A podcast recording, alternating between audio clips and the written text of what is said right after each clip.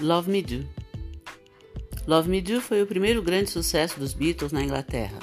E assim como a imagem do grupo era bem estranha para uma geração acostumada a ouvir um pop insípido tocado por homens com cabelo curto e sorriso largo. A letra de Love Me Do era a mais básica possível, com muitas palavras de uma só sílaba e 21 repetições de love. I love you forever, so please love me in return. Era tudo o que a letra tinha a dizer.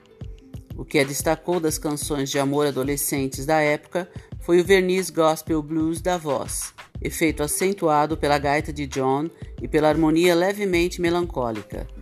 Quando listou os tipos de músicas que gostava de ouvir em enquete da New Musical Express de 15 de fevereiro de 1963, John citou, entre outros estilos, o Rhythm and Blue e o Gospel. Em 1962, o astro-americano Bruce Channel teve muito sucesso no Reino Unido com Hey Baby, que trazia um solo de gaita de Delbert McClinton, músico de Nashville. John ficou impressionado. E quando conheceu McClinton, em junho de 1962, no Tower Ballroom, New Brighton, onde os Beatles estavam fazendo o show de abertura para Channel, pediu que ele o ensinasse a tocar.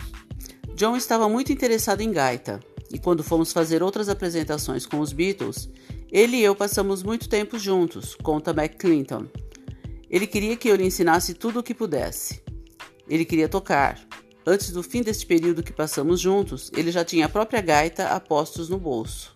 Os Beatles só gravaram Love Me Do três meses depois, e John pôde incluir um inconfundível solo de gaita.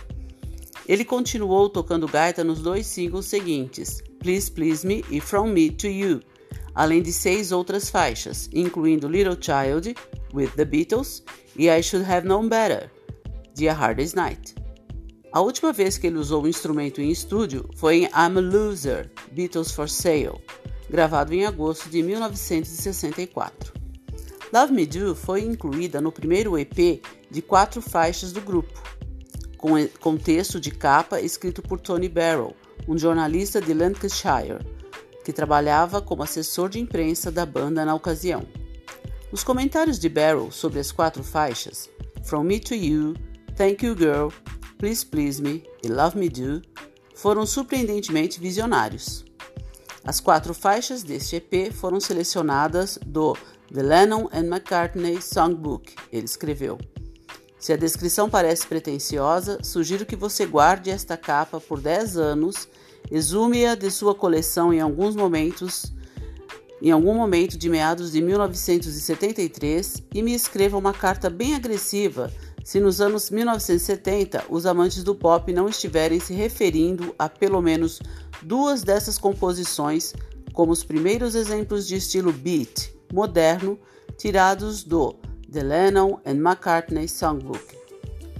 Em 1967, quando se acreditava que todas as canções dos Beatles estavam repletas de mensagens e de significados, e eles já haviam sido elevados à categoria de porta-vozes de uma geração, Paul comentou com Alan Aldridge em uma entrevista para o Observer: Love Me Do foi nossa canção mais filosófica, porque o fato de ser verdadeira faz dela uma canção incrivelmente simples.